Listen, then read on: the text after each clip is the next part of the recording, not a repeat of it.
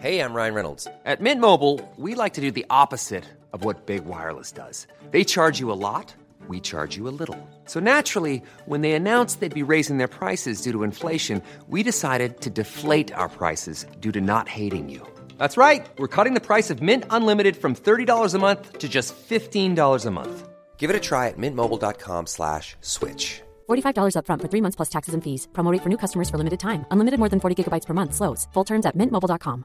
Now's the time to save 30% on wedding jewelry, only on BlueNile.com. Make sure your wedding ring is the one with your pick of diamond and lab grown diamond bands, all hand finished and graded for excellence. Or surprise her with something blue she'll love for life, like a stunning pair of sapphire earrings. Blue Nile's jewelry experts are available 24 7 to help, from fit questions to style advice. Right now, get up to 30% off at BlueNile.com. BlueNile.com.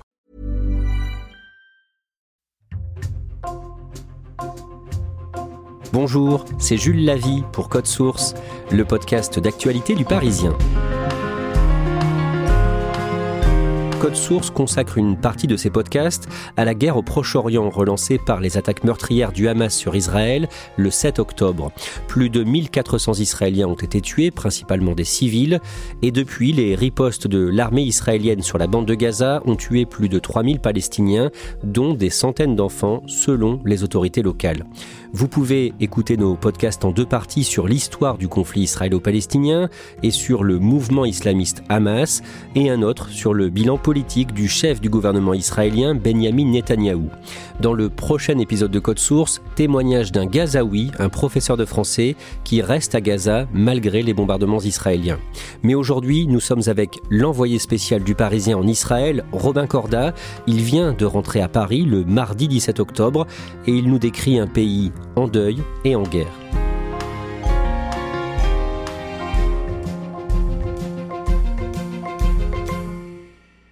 Robin Corda, vous arrivez en Israël le lundi 9 octobre, deux jours après les attaques lancées par le Hamas. Est-ce que vous voyez très vite que le pays vient de subir une attaque particulièrement meurtrière? J'arrive au milieu de la nuit euh, à l'aéroport de Tel Aviv et euh, à la sortie, eh bien, il y a des gens qui attendent euh, des passagers de mon avion et tout de suite, eh bien, ils se prennent dans les bras.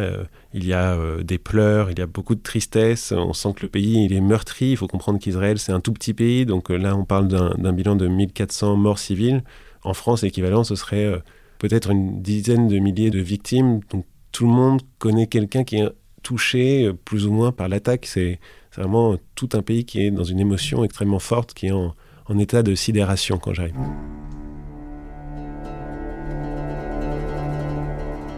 Dès ce premier jour de reportage, vous vous rendez euh, dans la banlieue de Tel Aviv, où un centre de commandement pour euh, les personnes recherchées, les disparues, a été mis en place.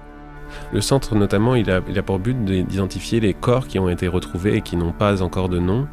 Et donc, euh, les familles qui n'ont plus de nouvelles de leurs proches, eh bien, ils essayent euh, d'apporter euh, des objets, donc euh, une brosse à dents, une brosse, quelque chose qui peut porter de, l'ADN pour essayer de trouver des correspondances.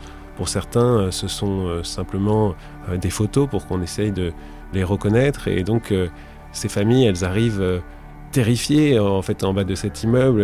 Elles sont hyper stressées, elles n'ont pas de nouvelles de leurs proches et elles apportent des objets finalement pour avoir la confirmation de, de leur décès. Donc c'est vraiment une situation extrêmement éprouvante pour elle. Vous rencontrez une mère de famille qui n'a pas de nouvelles de sa fille, prénommée Moria. D'abord, présentez-nous cette maman, une franco-israélienne originaire du Val d'Oise qui s'appelle Sandra. alors Sandra, elle a la quarantaine, elle est arrivée euh, en Israël en, 1995. Elle n'a plus de nouvelles de sa fille depuis le SEM de, l'attaque. Sa fille, elle était dans un grand festival qui a été attaqué par les terroristes du Hamas. Elle a essayé d'appeler sa mère au moment de l'attaque, sa mère n'a pas répondu et ensuite elle a appelé son cousin, elle lui a dit qu'elle se cachait et depuis plus personne n'a de nouvelles d'elle. Face au doute, Sandra s'est finalement résolue à aller sur les réseaux sociaux pour voir les messages, les photos qui ont été postées. Voilà, alors en fait sur les réseaux sociaux euh, israéliens, il y a des vidéos qui tournent, ce sont des vidéos qui ont été filmés par les, terroristes eux-mêmes. Euh, certains ont filmé leurs exactions, ont donc filmé leurs otages. Et beaucoup de personnes comme Sandra, qui sont à la recherche de personnes disparues, se disent que le seul moyen finalement de savoir ce qu'il était devenu de leurs proches, c'est de se plonger dans cet univers qui est extrêmement violent, extrêmement difficile à regarder. Qu'est-ce qu'elle a vu sur euh, ces images? Elle a vu des scènes euh, de torture avec des corps suppliciés. Elle me dit que la violence était telle qu'elle s'est un, un moment évanouie en croyant reconnaître sa fille. A priori, ce n'était pas le cas, mais au moment où je suis parti d'Israël, Sandra n'avait toujours pas de nouvelles de, de Moria. Le lendemain, vous êtes aux côtés d'un rescapé du massacre d'un kibbutz, une communauté, le kibbutz Berry, tout proche de Gaza. Ce père de famille s'est réfugié avec une partie de ses enfants 150 km plus à l'est, près de la Jordanie. Il s'appelle Neil, il a 41 ans. Neil, euh, il a en effet 41 ans, c'est un physiothérapeute, il est divorcé et il vit dans le même village que son ex-femme. Donc euh, les enfants euh, ont l'habitude d'aller chez l'un et chez l'autre. Neil vous raconte l'horreur qu'il a vécue pendant plusieurs heures, l'assaut des terroristes du Hamas. Comment tout a commencé pour lui? Il était où? Qu'est-ce qu'il s'est passé? Eh bien, le matin, très tôt, il a d'abord entendu des, sirènes résonner. Alors, c'est fréquent dans le village où il habite, puisque ce village de Be'eri est à quelques kilomètres seulement de la bande de, Gaza, d'où partent euh, l'essentiel des roquettes vers Israël. Il s'est donc euh, réfugié euh, dans sa chambre forte, et là, il a entendu des coups de feu, ce qui est beaucoup plus inhabituel. Il s'est enfermé à clé, il a commencé à entendre des voix euh, résonner en, arabe, il a compris que des terroristes étaient en train d'envahir son village. À ce moment-là, ses enfants ne sont pas avec lui, c'est ça? Une partie des enfants sont euh, chez sa mère, donc à, quelques centaines de mètres de là. Et sa fille, Mika, qui a 18 ans et que je rencontre également, elle est à ce moment-là chez une amie plus loin et lui donc reste caché plusieurs heures dans la chambre forte de sa maison. Sa maison, elle est, assiégée par plusieurs terroristes. Il y a même euh, certains d'entre eux qui se postent sur son toit, aux différentes entrées de son domicile. Donc lui, il se terre comme ça dans sa chambre forte. Rapidement, l'électricité est coupée, donc il est enfermé dans le noir. Il euh, comprend que les, les, terroristes veulent vérifier s'il y a bien quelqu'un dans, dans la pièce. Donc il y a une petite porte d'aération au-dessus de, sa porte. Il voit des lampes torches passer. Il se plaque contre la porte. Il se cache. Et euh, peu à peu, il sent euh, une odeur de fumée euh, monter. Il comprend qu'on est en train d'incendier sa maison. Il arrive à trouver une, tête d'oreiller. Il enfonce sa tête dedans pour essayer de, filtrer au maximum la fumée et de ne pas mourir d'asphyxie. Il pense qu'il risque de, de décéder. Il envoie des messages tout du long à, sa femme et à, ses enfants. Il leur dit si je ne peux plus respirer, je, sortirai. C'est-à-dire, euh, j'irai me, confronter euh, aux terroristes, euh, quitte à mourir sous leurs balles. Il a attendu comme ça jusqu'au milieu de l'après-midi, jusqu'au moment où il entend des voix israéliennes. Voilà, il entend parler hébreu, et là, c'est un peu l'espoir qui renaît pour lui. Et puis, rapidement, bah, c'est des sons de bataille avec des rafales, des bruits de grenades. Et euh, là encore, ça va durer plusieurs heures pendant lesquelles il va essayer de deviner ce qui se passe, euh, enfermé dans sa petite pièce, dans le noir, tout seul. Et à la fin, les soldats israéliens lui demandent de sortir. Voilà, alors il se méfie d'abord un petit peu, il essaye de se concentrer sur l'accent qu'il entend pour se demander si c'est vraiment bien un Israélien qui parle euh, hébreu qui est derrière la porte. Et puis, bon, il dit, de toute façon, j'ai plus vraiment le choix, il ouvre et là, il tombe en effet sur l'uniforme de Tsahal, donc euh, l'armée israélienne. Très vite, il envoie des messages à, sa femme et à ses proches en disant Ça y est, je suis avec les militaires. Les militaires le déposent dans, une zone euh, sécurisée pendant qu'il continue de, ratisser le, reste du village. C'est là qu'il retrouve son ex-femme et deux de leurs filles dans une zone sécurisée, mais leur fils de 16 ans, Amit, lui, a été enlevé. Il se tombe euh, dans les bras et il y a beaucoup d'émotions d'être vivant, mais ses filles lui, disent euh, ils ont pris Amit, ils, ont pris Amit.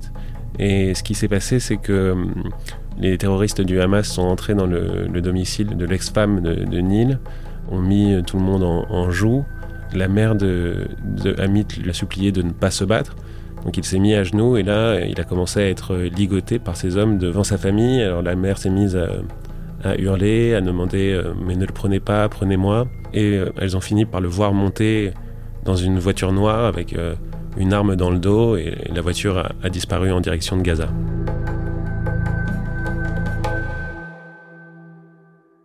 Et depuis, euh, sa famille est sans nouvelles de lui. Au-delà du cas de ce père de famille, Neil, qui est donc sans nouvelles de son fils, les Israéliens sont nombreux à dénoncer la lenteur de l'intervention de l'armée israélienne.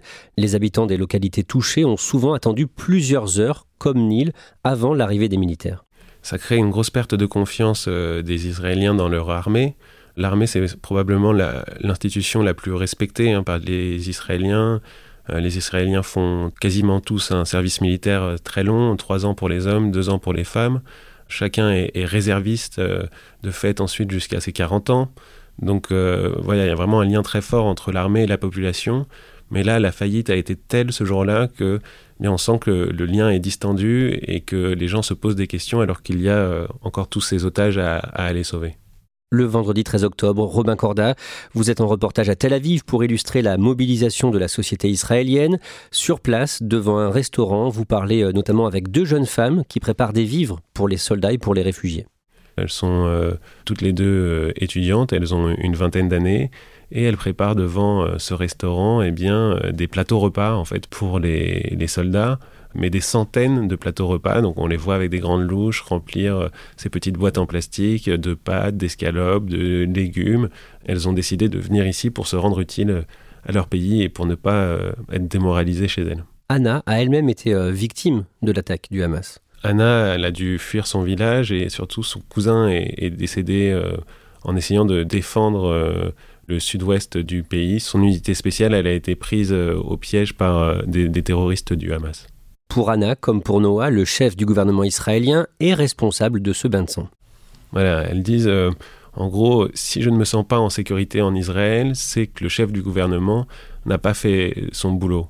Il faut comprendre que pour les Israéliens, eh bien, Israël, c'est le sol sur lequel ils doivent se sentir en sécurité. C'est la raison même de sa création en, en 1948. Donc là, une attaque d'une telle ampleur que personne n'a vu venir. C'est vraiment la raison même de leur, euh, leur pays qui est attaqué. Dans l'article où vous parlez de Anna et Noah, vous racontez aussi que dans l'après-midi, à Tel Aviv, les sirènes retentissent. Oui, en fait, ça arrive euh, plusieurs fois par jour, euh, à Tel Aviv notamment, mais aussi dans d'autres villes. Les sirènes sonnent quand des roquettes sont détectées dans le ciel, et à partir de là, eh bien, on a un court laps de temps pour aller se réfugier. Donc plus on est près de la bande de Gaza, plus ce laps de temps est, court. Hein. ça peut être 15 euh, secondes. Pour Tel Aviv, c'est à peu près une minute. Donc on voit vraiment tous les habitants d'un coup eh bien, euh, se précipiter pour euh, se réfugier. Alors quand on est chez les gens, eh bien, il y a souvent une, salle dédiée, une chambre forte.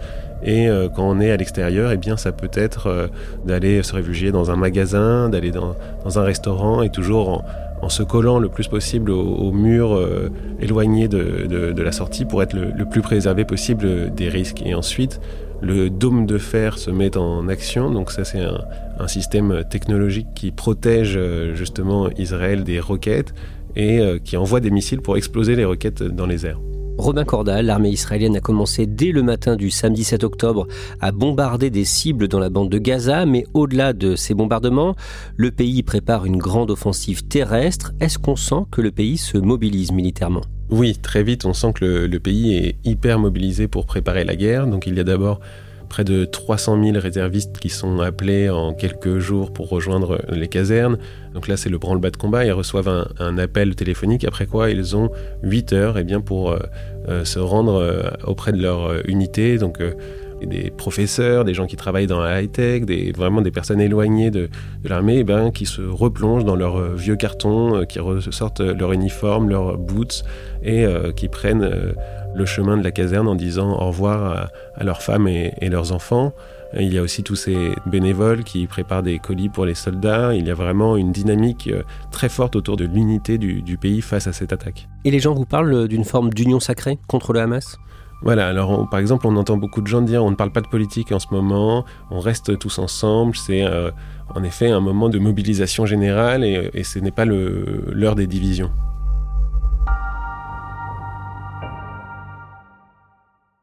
Le samedi 14 octobre, donc une semaine après l'attaque du Hamas.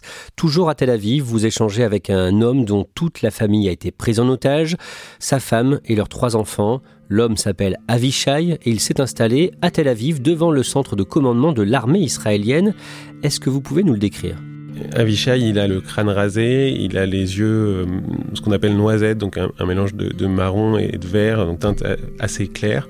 Il a installé deux chaises de, jardin euh, sur un trottoir, il a posé euh, quelques bouteilles d'eau, de quoi grignoter, et puis une pancarte qui dit Ma famille est à Gaza.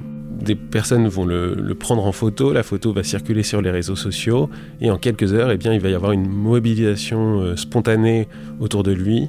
Euh, moi, j'arrive là-bas en milieu de matinée, il y a déjà des, centaines de personnes avec des drapeaux qui vont chanter l'hymne, qui vont tout faire pour faire entendre son combat. Et donc, vous venez parler avec cet homme pour le Parisien. Qu'est-ce qu'il vous dit? Il a plutôt un, message de paix. Il dit que euh, voilà, lui, tout ce qu'il veut, c'est récupérer sa famille, qu'on n'entendra plus après. Il n'est pas dans, une démarche euh, politique, il n'est pas dans une démarche vindicative, mais il a peur parce qu'il y a cette opération qui se profile sur Gaza. Il y a déjà euh, des bombardements euh, quotidiens avec des morts, des blessés, et forcément, ça pose des questions sur le sort des otages et de sa famille.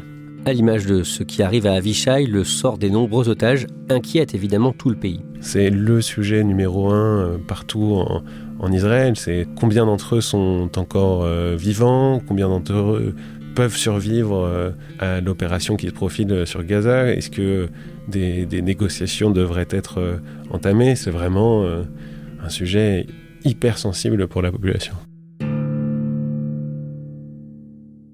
Et d'après la main israélienne, 200 Israéliens sont actuellement détenus par le Hamas.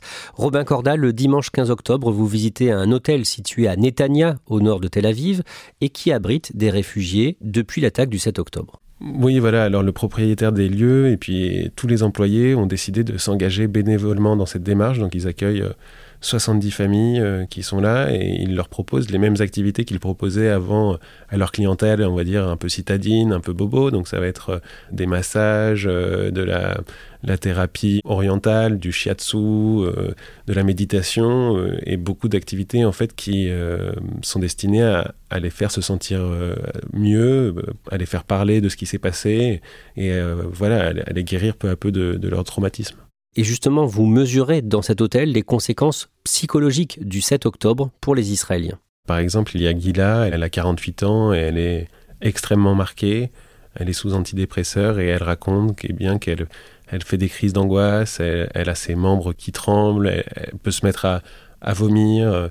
Il y a aussi euh, Avital, alors elle, elle me dit par exemple que justement elle a fait une, thérapie dans, l'eau et qu'elle a, elle a senti la, la douleur la quitter peu à peu, mais que euh, jusque-là, elle avait une, forme de pression à l'intérieur d'elle qu'elle n'arrivait pas à, faire disparaître. Elle me dit que son mari euh, est également extrêmement marqué, il, a du mal à sortir de sa chambre, mais euh, grâce au calme, grâce à l'atmosphère ici, grâce à, la nature proche, à, la mer, en effet, sur lesquels les, balcons ont vu, eh bien, il se remet peu à peu à parler. Les ripostes de l'armée israélienne dans la bande de Gaza ont tué plus de 2700 Palestiniens, des centaines d'enfants ont été tués, selon les autorités locales. Est-ce que les Israéliens que vous rencontrez, Romain Corda, parlent des victimes côté palestinien ou pas du tout? En fait, ils en parlent souvent, mais pour eux, euh, le seul responsable de cette situation, euh, c'est le Hamas. La guerre est tragique dans les, dans les deux sens, mais Israël se bat pour sa survie et euh, le Hamas, euh, en fait, ne, joue pas armes égales, ne respecte pas en fait les, les codes de, de la guerre. Est-ce qu'il y a une radicalisation de l'opinion euh, concernant le Hamas et concernant les Palestiniens en général? Alors face au Hamas, oui, c'est tout le temps. Le Hamas est, comparé à Daesh, est comparé parfois aux nazis ou à des, des animaux. C'est vraiment très courant dans les conversations. Et vis-à-vis des Palestiniens, eh c'est plus difficile à dire. Ce qui est sûr, c'est que les personnes qui sont directement touchées par les drames peuvent être extrêmement virulentes aussi à leur endroit. Je pense par exemple à, à Dani. Dani, il a, il a 57 ans et, le village de, son frère a été ravagé. Et au moment où je le rencontre, eh bien, il n'a plus de nouvelles euh, ni de son frère, ni de ses neveux et nièces, ni de sa belle-sœur. Et il me dit, euh, finalement, j'ai hâte que le gouvernement euh, récupère les otages et qu'il bombarde euh, cet endroit, la, bande de Gaza, et qu'il en fasse un, parking géant. Robin Corda, le lundi 16 octobre, vous vous rendez dans un stand de tir près de Tel Aviv. Vous rencontrez sur place un homme qui a fait le choix de s'armer avec un pistolet pour la première fois. Ben, comme on l'appelle, parce qu'il préfère ne pas donner son vrai nom. Il a la trentaine, il travaille dans la tech, il vit euh, à Tel Aviv. Et il a décidé de s'armer parce qu'il prévoit euh, des temps euh, difficiles. Il, y a cette opération qui arrive. Il est aussi euh, traumatisé par eh l'attaque terroriste que le, pays a subie. sa femme d'ailleurs n'était pas d'accord avec l'idée qu'il puisse se, promener avec une arme. Et lui, il dit moi, je comprends. Moi, non plus, ça ne m'amuse pas de, me balader avec une arme. Mais la situation est tellement folle que j'y suis contraint finalement. Vous terminez votre reportage en Israël cette journée du 16 octobre. Le pays se prépare donc à une intervention terrestre de l'armée israélienne dans la bande de Gaza. Vous visitez un hôpital de Tel Aviv où on se prépare à recevoir de nombreux soldats blessés. Oui, c'est l'hôpital Sheba, c'est le, plus grand hôpital d'Israël et d'ores et déjà l'hôpital rouvre des lits dans ses services d'urgence. Il y a là aussi euh, du personnel qui est venu euh, en renfort, souvent bénévolement. Il y a je rencontre euh, un infirmier à la retraite qui a décidé de, de venir apporter un coup de main aux jeunes. Il dit c'est tellement dur ce qu'on voit ici, il faut apporter un, soutien émotionnel. Enfin, là aussi, on sent vraiment que tout l'hôpital est, sur le pied de guerre et, est prêt pour les prochains jours qui s'annoncent. Robin Corda, pendant cette semaine de reportage en Israël, qu'est-ce qui vous a le plus frappé, touché? Ce qui est le plus euh, frappant finalement, c'est ce pays qui s'active, qui s'unit euh, pour euh, rentrer dans, la guerre, qu'il se bat pour sa survie. Sa raison d'être, c'est d'apporter une sécurité aux juifs du monde entier. Et par exemple, il y a plusieurs personnes qui me font le, parallèle avec l'Holocauste. Il y a notamment une, une femme qui me dit, personne ne nous a protégés à cette période-là de l'histoire. Aujourd'hui, c'est nous qui allons nous protéger.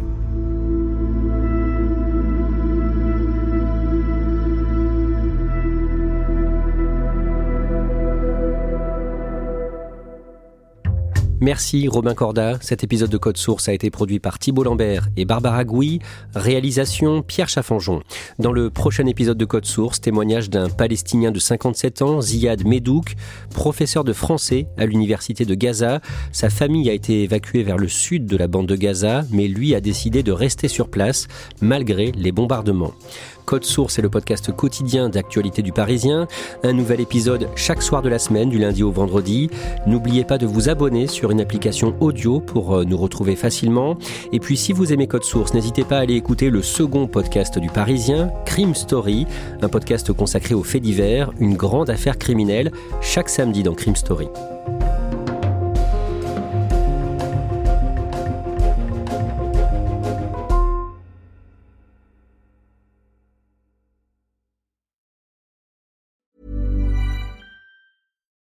Why don't more infant formula companies use organic, grass fed whole milk instead of skim? Why don't more infant formula companies use the latest breast milk science? Why don't more infant formula companies run their own clinical trials? Why don't more infant formula companies use more of the proteins found in breast milk? Why don't more infant formula companies have their own factories instead of outsourcing their manufacturing? We wondered the same thing. So we made ByHeart, a better formula for formula. Learn more at byheart.com. ACAST powers the world's best podcasts. Here's a show that we recommend. Hi, I'm Jesse Cruikshank. Jesse Cruikshank. I host the number one comedy podcast called Phone a Friend. Girl. Let's phone a friend. Not only do I break down the biggest stories in pop culture with guests like Dan Levy and members of InSync, I do it with my own personal boy band singing jingles throughout because it's my show. It's your show, girl. New episodes of Phone a Friend. Yeah. Drop Thursdays wherever you get your podcasts. So work it, girl. Yeah, work it. Okay, that's enough. ACAST helps creators launch, grow, and monetize their podcasts everywhere. ACAST.com.